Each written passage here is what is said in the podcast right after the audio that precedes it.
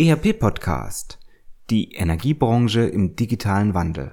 Ein Interview mit der Geschäftsführerin der Stadtwerke Hammelburg, Anja Binder. Zweiter Teil. Die Veränderungen in der Energiebranche in den letzten 20 Jahren sind unübersehbar und die verschiedenen Versorgungsanbieter setzen mehr und mehr auf digitale Technologien, um ihre Leistungen anbieten zu können. Die Geschäftsführerin der Stadtwerke Hammelburg, Anja Binder, berichtet über die Bedeutung und Aufgaben der Stadtwerke und über die Veränderungen in der Energiebranche vor dem Hintergrund der Energiewende. Im zweiten Teil des Interviews sprechen wir heute insbesondere über die technischen und organisatorischen Herausforderungen der Digitalisierung in der Energiebranche. Viel Vergnügen. Herzlich willkommen zum ERP Podcast, dem Podcast für alle, die sich aktiv mit dem Einsatz und der Gestaltung von Unternehmenssoftware und den daraus entstehenden Veränderungen und Potenzialen in Unternehmen auseinandersetzen wollen. Mit diesem Podcast möchte ich Sie mit eigenen Gedanken und Interviews bei der Gestaltung moderner IT-Konzepte nebenbei, also zum Beispiel beim Spazierengehen oder Autofahren, begleiten. Damit möchte ich Ihnen in dieser von technologischen Veränderungen geprägten Zeit Informationen anbieten, die sich in Zeitschriften, Fachbüchern und wissenschaftlichen Artikeln in dieser Form nicht darlegen lassen und für die sich im hektischen Alltag ohnehin nicht die Zeit findet. Mein Name ist Axel Winkelmann.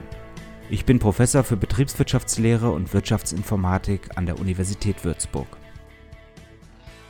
So, herzlich willkommen zurück zum ERP-Podcast. Heute der zweite Teil mit Frau Binder. Frau Binder ist Geschäftsführerin der Stadtwerke Hammelburg. Wir haben uns im letzten Teil ein bisschen über digitale Transformation auf dem Energiemarkt bei den Stadtwerken unterhalten. Frau Binder hat uns ein bisschen was erzählt, auch wie vor nicht ganz allzu langer Zeit die Daten noch händisch von einem Player des Marktes zum nächsten übergeben wurden wie hier auch das Unternehmensdatenfundament Einzug erhalten hat, die Standardisierung, die, die Prozessautomatisierung. Ich freue mich, dass wir ein bisschen über die Themen reden können. Frau Binder, herzlich willkommen zurück hier im ERP-Podcast.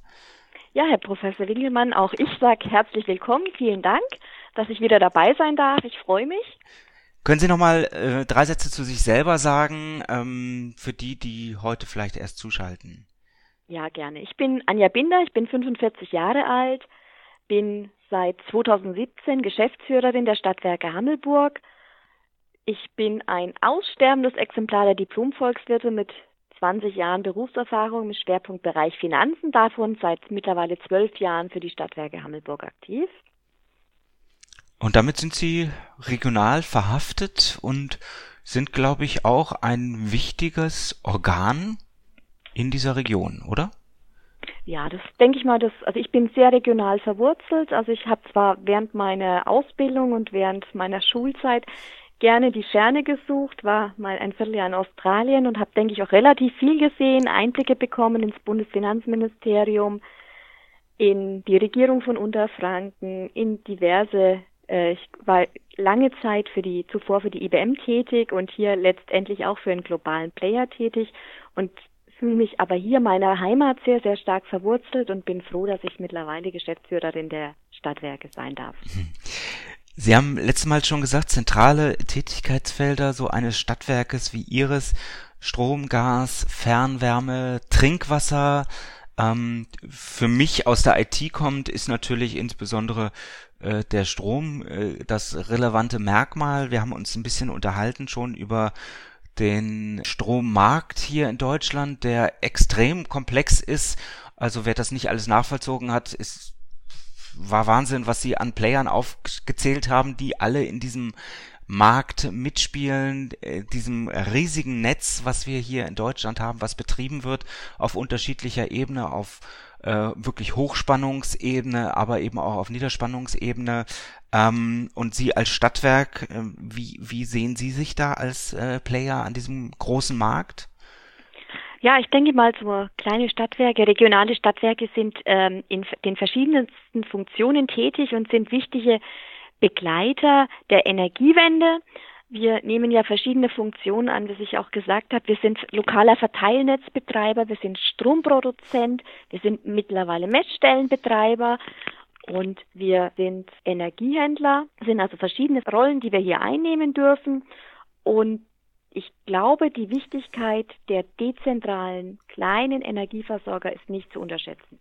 Mhm. Das greife ich auf, weil wir kommen ja jetzt in einen Bereich, oder wir sind da schon seit 10, 15 Jahren, aber es wird immer mehr, wo wir aus der zentralen Energieversorgung immer mehr auch in die dezentrale Energieversorgung äh, reingehen. Ich habe letztes Mal das böse Stichwort Zitterstrom äh, genannt. Ähm, also zu unterschiedlichen Zeiten kommt eigentlich unterschiedlich viel äh, Strom auch wird in das Netz eingespeist, äh, was man auch nicht unbedingt immer voraussagen kann. Wie gehen jetzt die Netzbetreiber, wie gehen Sie damit um, dass wir zunehmend eben nicht mehr zentral agieren, sondern dezentral einspeisen in dieses Netz? Also wir haben natürlich eine komplexe Infrastruktur aufgebaut. Mittlerweile sind alle oder ein Großteil unserer Photovoltaikanlagen am Netz und auch alle unserer BHKWs, Blockheizkraftwerke mit Messungen versehen, mit intelligenten Messungen, mit abschaltbaren, abschaltbaren Messungen. Das heißt, äh, kommt es zu der Systematik, dass sich zu viel Strom im Netz befinden würde, würden wir von den vorgelagerten Netzbetreibern im Prinzip die Anweisung bekommen, diese Anlagen abzuschalten. Das haben wir bis jetzt einmal tun müssen. Aber wie gesagt, es funktioniert. Wir führen auch verschiedenste Tests durch, dass wir im Prinzip auch mit unserer dezentralen Energieversorgung die Thematik Zitterstrom, Netzausfall, denke ich, ganz gut kompensieren können und auch im Griff haben. Mhm.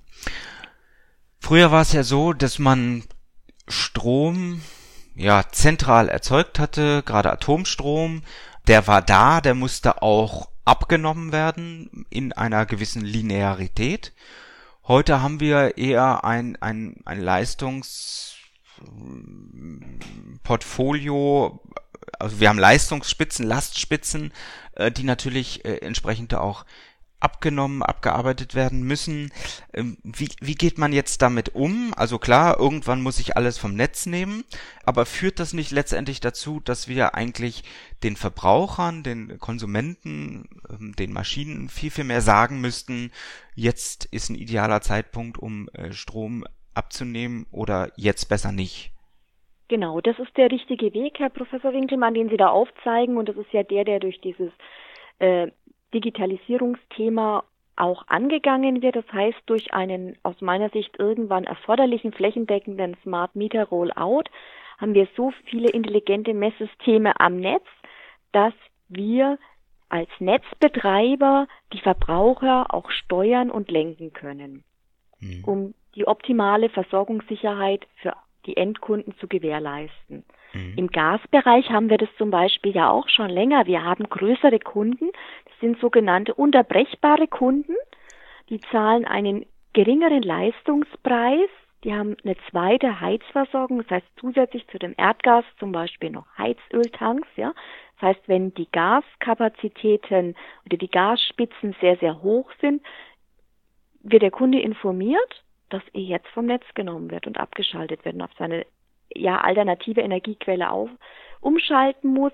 Ich denke mal, dass durch diese Smart Meter Thematiken und durch die Smart Grids die Möglichkeit einer intelligenten Netzsteuerung und auch Verbrauchssteuerung sinnvoll ist. Die Frage ist natürlich, ob sich jeder Endkunde darüber freut, dass wir, wenn er seinen Tesla in seiner Garage auflädt, ähm, den zwischendurch auch vom Netz nehmen, dass der quasi zu Zeiten, zu denen wir eine sehr, sehr hohe Last auf, in unseren Netzen haben, ähm, ja, die Stromanbindung, Stromaufladung abnehmen. Aber darauf werden wir uns zukünftig, denke ich, einstellen müssen. Mhm. Jetzt ist es so, also vielleicht können wir das, das Thema Smart Metering nochmal ein bisschen beleuchten. Das sind einfach digitale Stromzähler, die Ihnen automatisch Verbrauchsdaten, Leistungsdaten aus den Haushalten von den Verbrauchs Einheiten, das müssen ja nicht unbedingt Privathaushalte sein, äh, zukommen lassen, richtig? Das ist richtig. Aber ähm, es geht jetzt hier bei dem Smart Meter in erster Linie, denke ich einmal, um die, wirklich um die, die Haushaltskunden, weil im Großkundenbereich verwenden wir ja schon seit vielen Jahren Formen von intelligenten Messsystemen. Ja, wir haben mhm. ja für unsere Großkunden schon seit, seit vielen Jahren ausgelesene Zähl Zählwerke, Zählwerte, die werden viertelstündlich ausgelesen. Wir kennen die Verbraucher der Großkunden über 100.000 Kilowattstunden ja seit vielen Jahren. Mhm. Da praktizieren wir das ja auch sehr, sehr gut. Wir haben, wir haben auch ähm, Zähleinrichtungen für nicht so ganz solvente Kunden, sogenannte Vorkassenzähler. Die sind auch mittlerweile digital fernauslesbar und auch steuerbar. Das heißt, wir können die abschalten und wir können die wieder in Betrieb nehmen, dezentral. Mhm. Jetzt reden wir über die Großverbraucher. Es gibt ja so einen Zeitplan, was Smart Metering angeht. Also ähm, ab 2018 ähm, alle Großverbraucher, die über 10.000 Kilowattstunden verbrauchen, das ist sicherlich die produzierende Industrie vor allen Dingen. Ähm, und ab 2020, wenn ich es richtig im Kopf habe, ähm, zwischen 6 und 10.000 Kilowattstunden. Ähm, und, und jetzt kommt eigentlich der Clou, wo ich denke, wie schaffen wir das? Also, äh, weil das nächste Leistungs- oder Jahresdatum ist dann 2032, wo man eben sagt, okay, jetzt sollen eben auch die Privathaushalte äh, mit Smart Metering äh, zwingend äh, versorgt werden. Ähm, gleichzeitig schaffen wir heute, Jahr 2019, ähm, gefühlt so ein bisschen das Autofahren ab. Also der Diesel ähm, kriegt immer mehr Verbote und ähm, äh, sag mal, das Thema batteriegetriebene Autos, Elektroautos wird immer mehr in den Vordergrund gestellt, auch von den Subventionen. Passt das noch zusammen zeitlich alles? Also ich denke mal, dass die Hürde, die wir uns da zeitlich gesetzt haben oder die sich die Bundesregierung hier gesetzt hat, dass die sehr, sehr knackig ist. Zumal, wenn ich richtig informiert bin, haben wir das, ähm, um dieses Smart Metering Rollout letztendlich betreiben zu können, brauchen wir ja zertifizierte Gateway-Anbieter.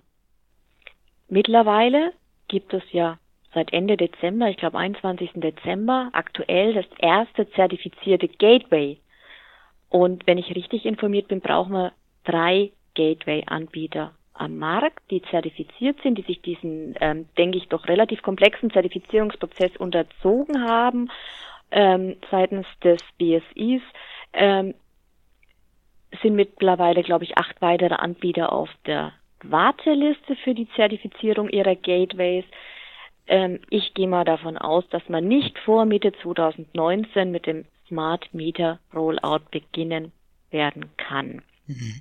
Dadurch aber, dass die doch äh, relativ hohen Anfangskosten für eine doch relativ geringe Dichte an Smart Mietern natürlich sehr, sehr teuer ist oder kostenintensiv, das können Sie sich vorstellen, macht dann aus meiner Sicht wahrscheinlich auch wirklich nur der flächendeckende Rollout Sinn. Mhm.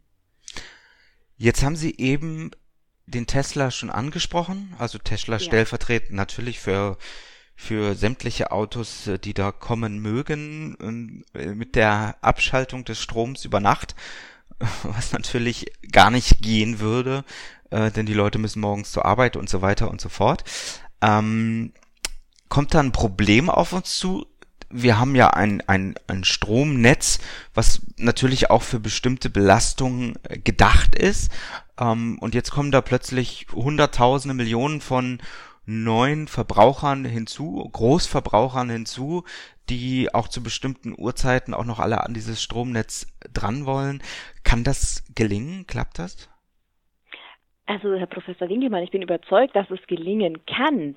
Das stellt aber doch dramatische Herausforderungen an unsere Netze. Also ich habe jetzt schon von anderen Kollegen gehört in einer größeren Stadt, dass in einem Neubaugebiet, ich glaube mittlerweile der Nachbar und der übernächste, vier Teslas in einer Straße sind, so dass die Netzlast dort einfach nicht ausreicht, weil unsere Netze für diese Verbraucher doch einfach nicht ausgelegt sind dass die gleichzeitig die Stromentnahmemengen fahren können. Das heißt, man braucht fast an jeder Ecke, in der nun mal mehrere Elektroautos geladen werden, eine eigene Trafostation.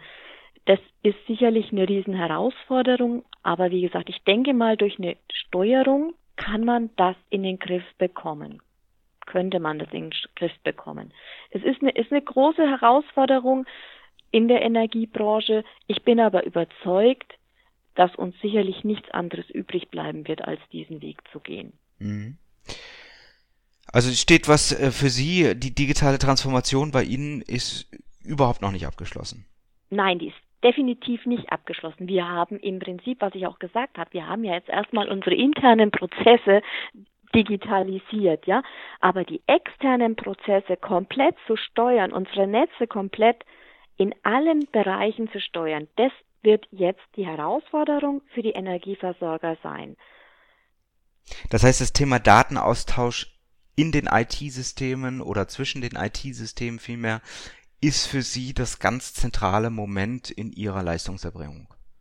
Ja, also das ähm, äh, Datenaustausch nicht zwischen unseren IT-Systemen, die ja. wir im Haus haben, unsere unterschiedlichen IT-Systeme, dies, dass dieser Datenaustausch funktioniert. Ja, also es in den ERP-Softwaren und so weiter und so fort. Das ist das, das, das sehe ich nicht als die große Herausforderung. Als große Herausforderung sehe ich die den Datenaustausch und auch das Thema Datenschutz dieser Zählsysteme oder Zählersysteme, intelligenten Messsysteme mit den unsrigen Systemen und der kompletten Umsetzung und Steuerung und auch den Kunden in den Bereichen mitzunehmen. Ich glaube, dass die Energieversorgung sich gänzlich in den zukünftigen Jahren wandeln wird, mhm. um diese Schwankungen im Stromnetz zu vermeiden.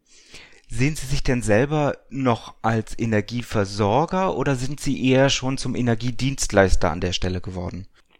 Wir sind im Moment sehe ich uns noch als Energieversorger, bin aber davon überzeugt und äh, das bin ganz, ganz sicher davon überzeugt, dass sich durch diesen Transformationsprozess, dass wir uns komplett umentwickeln müssen. Wir werden zum zentralen nicht nur Energiedienstleister, sondern Dienstleister des Kunden vor Ort. Ja, was, was ist das Ziel? Irgendwann werden wir das Ziel haben, wenn wir die Zähler der Kunden automatisiert steuern, ihnen damit auch günstige Stromprodukte anbieten zu können, sie mit kostengünstigen Telekommunikation zu versorgen. Auch das wird im Prinzip das zukünftige Ziel sein. Wir wollen ein rundum sorglos Paket für unsere Kunden. Der Kunde, glaube ich, also ich kann den Energiemarkt mittlerweile schon gar nicht mehr durchschauen. Das fällt, denke ich, sehr, sehr schwer aufgrund der Vielzahl der Akteure, die mittlerweile am Markt sind. Ja, ich bekomme es immer wieder mit. Wir äh, sind Netzbetreiber hier in der Stadt Hammelburg. Ja,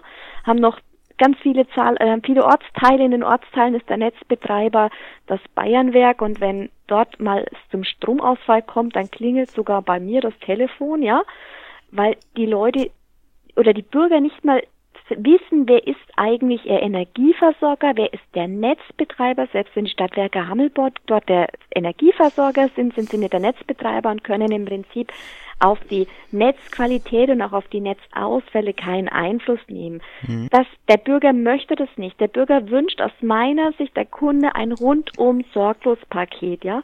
Der möchte sich nicht die Gedanken machen, wo kommt mein Strom her, wo kommt mein Erdgas her, kommt meine Fernwärme her, meine Heizquelle, wo kommt mein Internet her, sondern der wünscht sich ein doch relativ intelligentes, steuerbares Zuhause und eine rundum sorglos Versorgung. Und da sehe ich den Weg, dass wir hingehen müssen. Der Kunde, den interessiert es, soll es am Ende des Tages eigentlich nicht interessieren, was kostet mich eine Kilowattstunde Strom, sondern den interessiert, funktioniert das, werde ich versorgt und ähm, vers äh, zuverlässig versorgt und habe ich einen zuverlässigen Partner an meiner Seite, der die Prozesse für mich abwickelt. Ich mhm. denke, das ist das Ziel. Jetzt haben Sie etwas beschrieben, was ähm, wir in der Wissenschaft unter äh, Plattformgeschäft vielleicht auch bezeichnen würden, wo ich aber auch die Gefahr für Energiedienstleister sehe. Sie haben gesagt, naja, das Bedürfnis des Kunden ist ja gar nicht zu wissen, was sein Strom kostet oder wer das Netz zur Verfügung stellt, sondern das Bedürfnis ist ja eigentlich, den Strom äh, zu haben, also eine, eine, eine Grundsicherheit zu haben, damit Licht ist, damit Wärme ist, damit was auch immer ist. Und mhm. ähm, wenn ich äh, diese, diese Leistungserbringung konsequent weiterdenke, da müsste ich doch irgendwann sagen, Mensch, es gibt heute schon Geräte im Haushalt, gut, die haben noch nicht die Funktionalität von Smart Metering, aber die bündeln andere Leistungen, wie beispielsweise, ähm, ich mache jetzt keine Produktwerbung, also das ist jetzt nur aufgrund der Begrifflichkeiten gewählt, eine Fritzbox, die heute schon Telekommunikation und Internet äh, in sich vereint, die eigentlich auch über Verbräuche in diesen Bereichen sehr stark Bescheid weiß. Oder wenn ich noch weiter in die Zukunft decke, denke, dann müsste es doch eigentlich meine äh, Alexa ähm, sein, also Amazon und Co. Äh, oder Apple mit dem Apple HomeKit oder ähnliches, wo ich äh, die Stromversorgung eigentlich nur noch einbinde in ein Smart Home. Wenn die Leistungserbringung die ja auch für sie zunehmend in den Hintergrund dann tritt, immer austauschbarer wird, dann ist doch die letzte Konsequenz eigentlich, dass wir dort eine Plattform haben, die von E-Commerce bis Electricity, also äh, Stromversorgung, Wärmeversorgung und so weiter, alles regelt, alles einkauft im Hintergrund ähm, und mir entsprechend zur Verfügung stellt, oder? Das wird sicherlich ein Weg sein, der, der gegangen wird. Aber ich denke mal, dass es auch wichtig ist, dass die Kunden sich nicht in einer Monopolsituation befinden, sondern einen freien Anbieter wählen können. Und der Markt muss sich einfach öffnen. Und er wird sich auch öffnen. Er ist geöffnet. Wir werden zukünftig äh, mit einem größeren Wettbewerbsdruck le leben und leben müssen. Und wir werden auch damit leben. Davon gehe ich aus. Wir sind gut aufgestellt. Und wichtig ist für uns, dass wir alle Marktrollen so effektiv für die Endkunden wahrnehmen können, dass sich auf uns verlassen können. Mhm. Jetzt ist es ja so, dass äh, wir diese zunehmenden Schwankungen haben im Strom, die, die sich ja eigentlich auch, also die privaten Haushalte nehmen das nicht wahr, aber die sich eigentlich auch in den Preisen niederschlagen müssten und niederschlagen. Vielleicht noch mal kurz zum Test an Sie. Was kostet eine Stunde, äh, eine, eine Kilowattstunde äh, Strom für Privathaushalte heute? Wie sieht das im ähm, Großverbrauchersegment, also in der Industrie aus? Eine Kilowattstunde Strom kostet rund 28 Cent, sage ich mal, 28 bis 30 Cent für den Privathaushalt, für den Großversor äh, Großverbraucher ähm, ist es eine ähnliche Konstellation im Niederspannungsbereich. Allerdings, also die, die Großverbraucher zahlen ja letztendlich eine höhere, einen höheren Leistungspreis und einen niedrigeren Energiepreis. Aber in der Durchmischung wird die Industrie sicherlich auch bei 26 Cent liegen. Es kommt natürlich darauf an, in welcher Spannungsebene der Kunde sich befindet. Also das heißt, Sie haben es ja vorhin schon mal angesprochen, wir haben ja verschiedene Spannungsebenen. Wir haben eine Mittelspannung, Umspannungsebene und eine Niederspannungsebene je weiter der Strom transformiert wird in die Spannungsebenen, in die niedrigeren Spannungsebenen, desto teurer wird er. Wenn ich Kunden habe, die den Strom in der Mittelspannung entnehmen, ist er natürlich definitiv kostengünstiger in der Industrie im Prinzip. Ich denke mal, da reden wir im Durchschnitt wahrscheinlich von 24 Cent. Mhm. Jetzt ist das ein Durchschnitt, also für den, für den privaten Haushalt ist das ein Fixum, egal ob er den Strom tags oder nachts verbraucht. Wie weit ist das äh, variabel in der, in der Großindustrie? Also für den äh, Haushaltskunden ist es auch kein Fixum, weil der hat die Möglichkeit, sich einen Tag- und Nachtstromzähler, HTNT-Zähler einbauen zu lassen.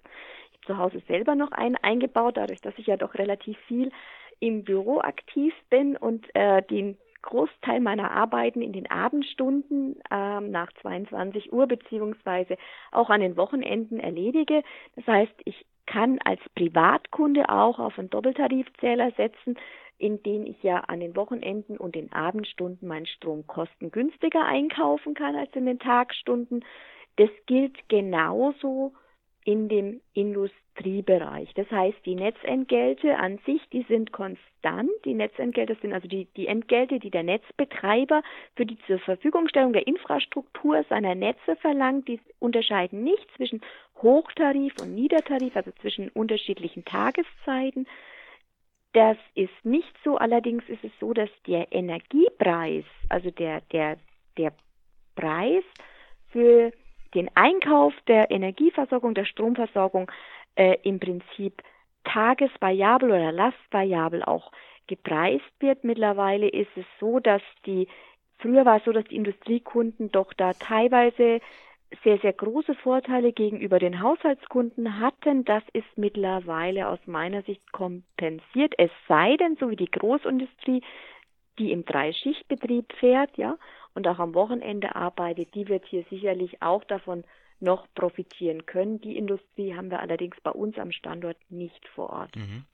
Aber es wird zukünftig sicherlich sehr stark so sein, dass auch die Industrie von leistungsschwächeren und leistungsstärkeren Zeiten, also Spitzen, profitieren möchte, um eben günstiger Strom einzukaufen.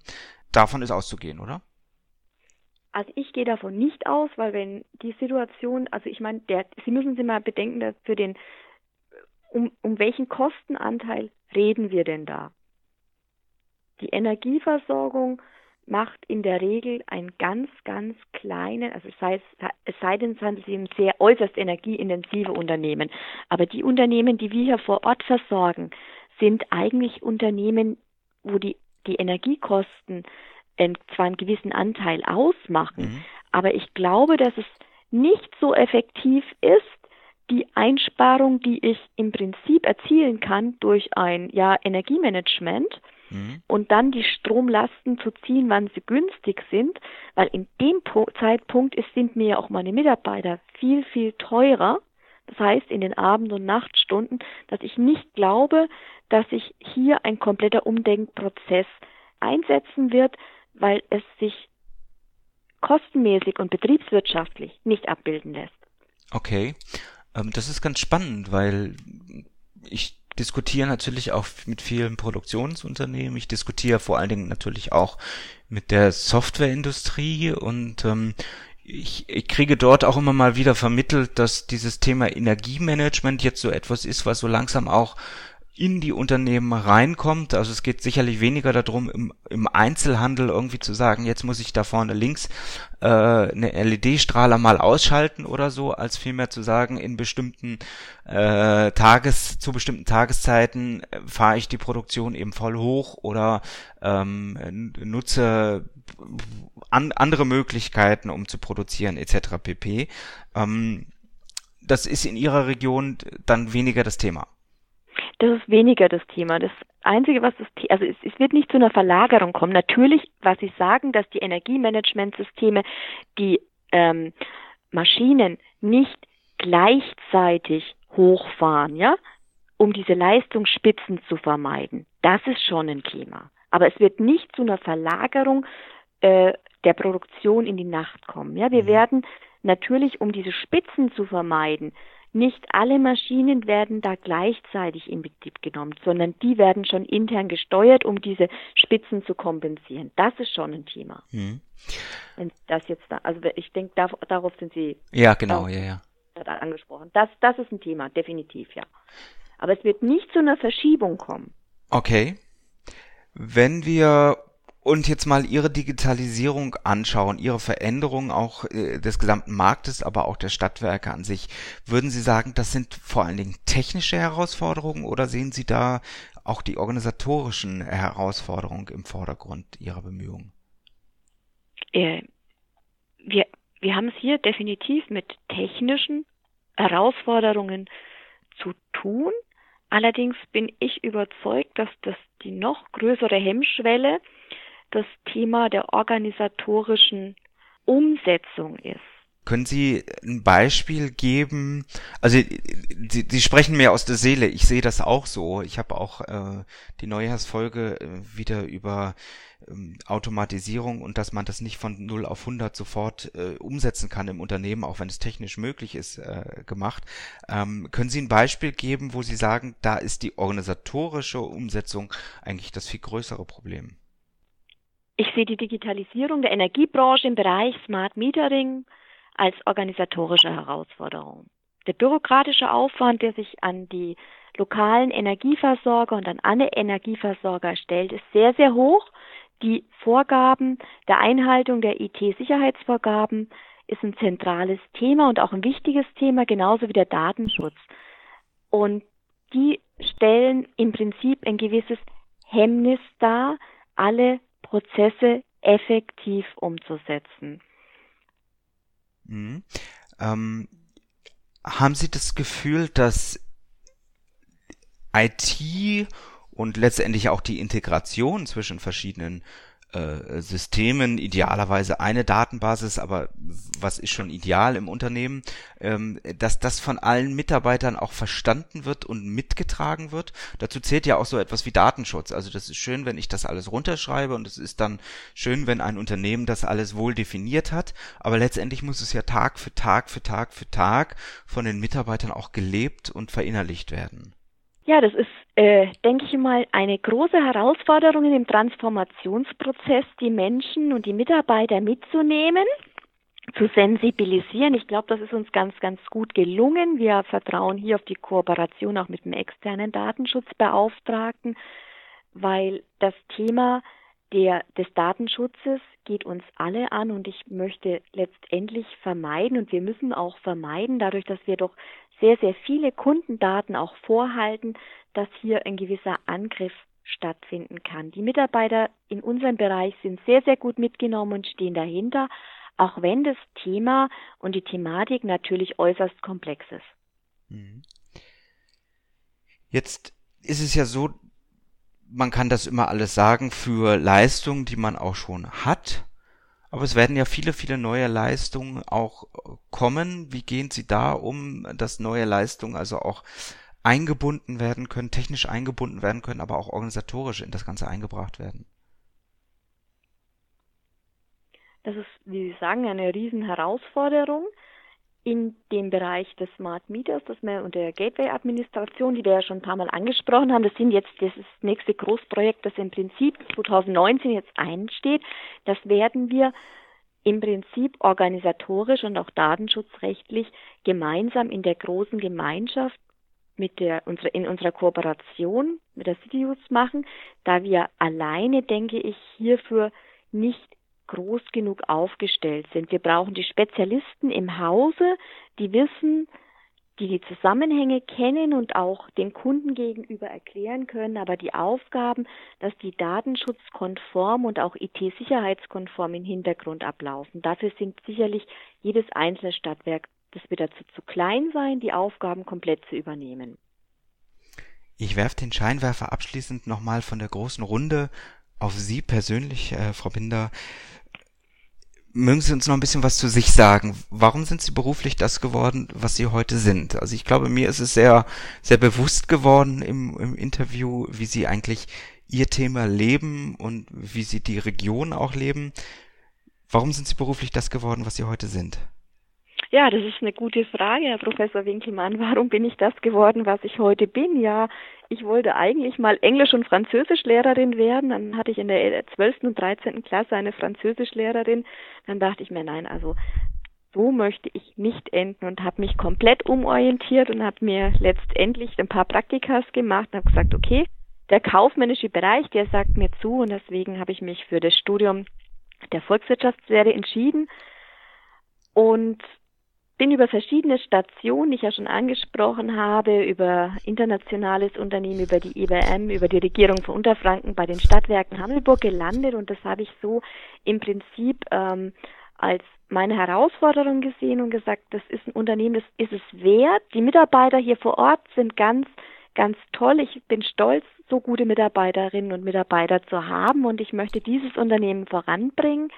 Deswegen habe ich mich dann auch 2016 entschieden, mich auf die Nachfolge der Geschäftsführung der Stadtwerke Hammelburg zu bewerben. Und ich denke mal, dass ich sowohl fachlich mittlerweile über die lange Berufserfahrung im Bereich der Energieversorgung als auch persönlich die Voraussetzungen mitbringe, um unsere Stadtwerke Hammelburg hier in den nächsten Jahren voranzubringen. Mhm. Kann man das als Ihren bisher größten beruflichen Erfolg definieren? Das könnte man so, aber ich denke mal, ich bin stolz darauf, dass es mir gelingt, die Mitarbeiter immer mitzunehmen und zu motivieren, den Transformationsprozess, den wir hier gehen und gehen müssen, in dem stetig sich ändernden Marktumfeld gemeinsam mit mir zu gehen. Das, das sehe ich eigentlich so als meinen größten Erfolg an und ich glaube, das ist ganz gut gelungen. Und so wie ich es vorhin auch gesagt habe, früher wurden da letztendlich alle Lieferantenwechsel von Energieanbietern über E-Mail und Excel-Listen und händisch erfasst und mittlerweile laufen die Prozesse optimiert ab, dass mit der gleichen bestehenden Mannschaft heißt, also das sehe ich als größten Erfolg an, dass man die Leute einfach mitgenommen hat und gesagt hat, wir müssen diesen Transformationsprozess gehen, damit wir gemeinsam unser Ziel verfolgen können.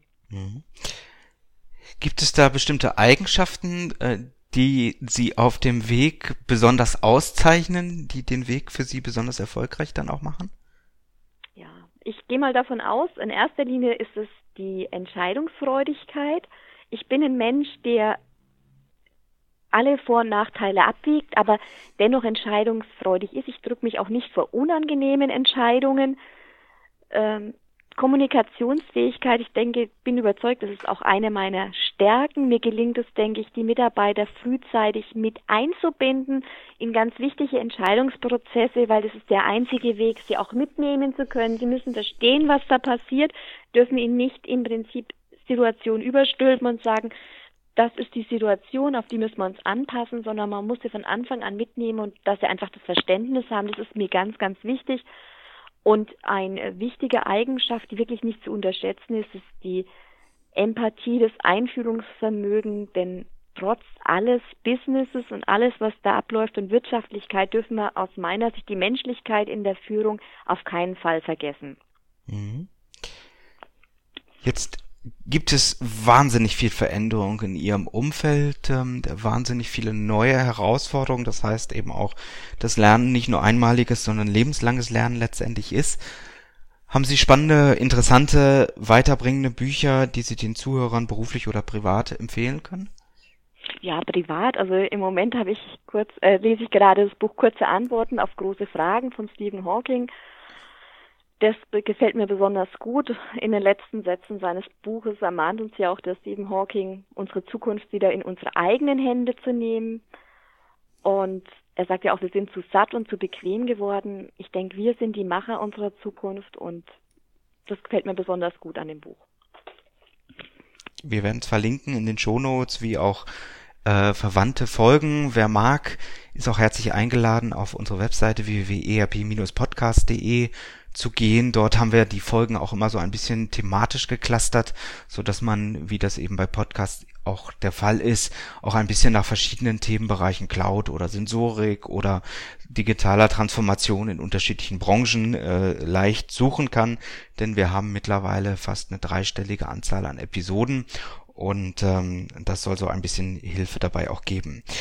Hilfe mögen vielleicht auch der ein oder andere Internetdienst geben, den Sie sicherlich Tag für Tag auch als Mehrwert äh, nutzen, oder?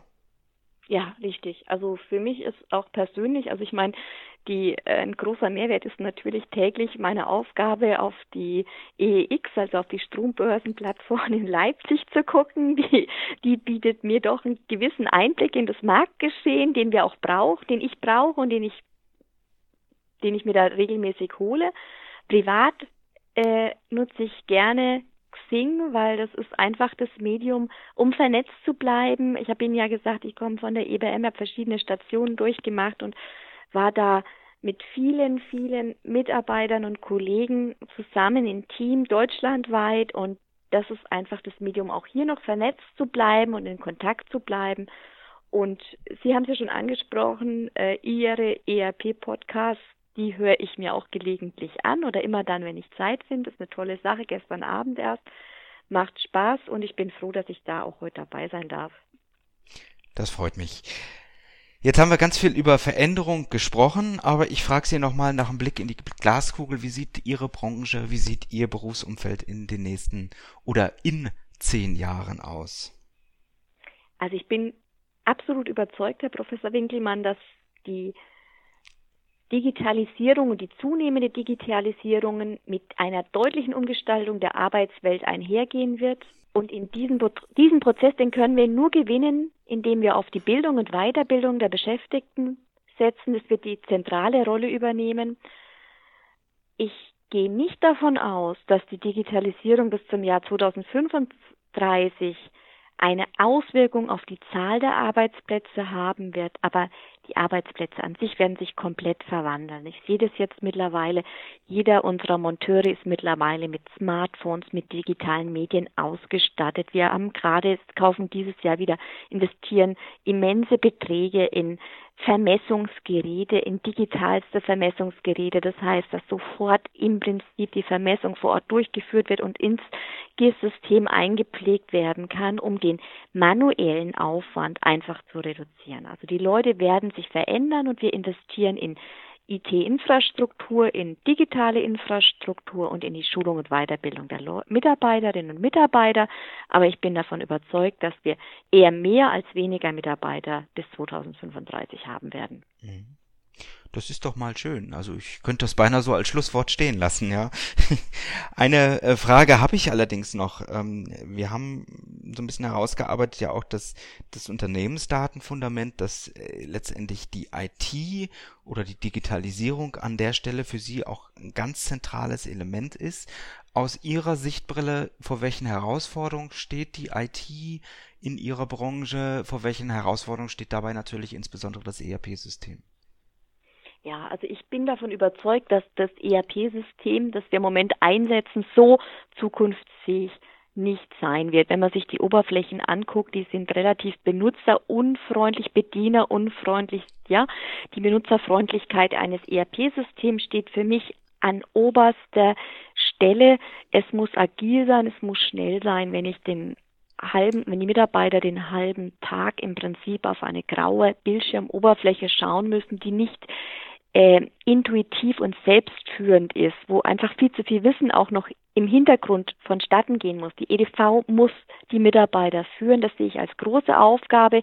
Die ERP-Systeme müssen mobiler werden. Das heißt, Geräte unabhängig. Was ich mittlerweile machen kann, ist, dass ich mich remote hier auf meine Arbeitsplätze datenschutzkonform draufschalte und in, in allen Softwareanwendungen arbeite. Das wünsche ich mir auch zukünftig fürs Handy, dass wir auch hier einfach doch noch ein ganzes Stück mobiler werden. Wir sind einen Riesenschritt schon gegangen, ja, aber die Systeme müssen benutzerfreundlicher werden, bedienerfreundlicher und einfach auch softwareergonomischer. Das so wie wir es von jedem Smartphone einfach auch gewohnt sind, ja. Also dass, dass ich einfach weiß, was muss ich tun. Jedes Kind kann ein Handy bedienen. Ich glaube, das ist der ganz große Anspruch ähm, und ein, ein wunderbares Plädoyer auch an die Softwarebranche, äh, das, was wir aus der privaten Welt kennen, also äh, Googles ähm, ein Feldbedienung in der, in der Suche, ähm, das zu übertragen in diese betriebswirtschaftliche Unternehmenssoftwarewelt. Ist glaub, ja, ist glaube ich ein Riesenproblem, ist eine Riesenherausforderung, die uns sicherlich auch in der immer komplexer werdenden betriebswirtschaftlichen Welt äh, noch lange begleiten wird. Frau Binder, ich darf mich ganz herzlich bei Ihnen bedanken für dieses, für diesen spannenden Einblick nicht nur in Ihr Unternehmen, sondern auch in den Energiemarkt. Ähm, ich bin sehr, sehr gespannt, was auf uns zukommt. Ich würde mich freuen, wenn ich Sie in einiger Zeit nochmal wieder einladen darf, denn bei Ihnen passieren so viele neue Dinge.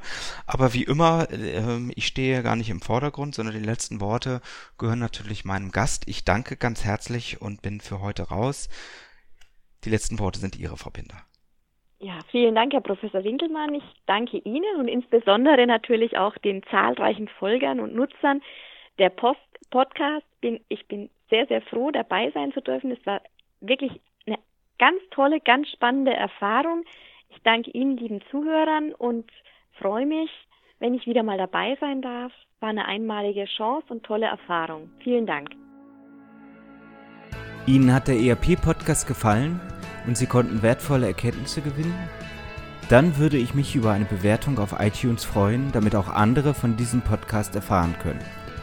Eine Anleitung für die Bewertung finden Sie auf www.erp-podcast.de. Dort finden Sie auch weitere Hinweise, Links und Aktualisierungen zu dieser Folge.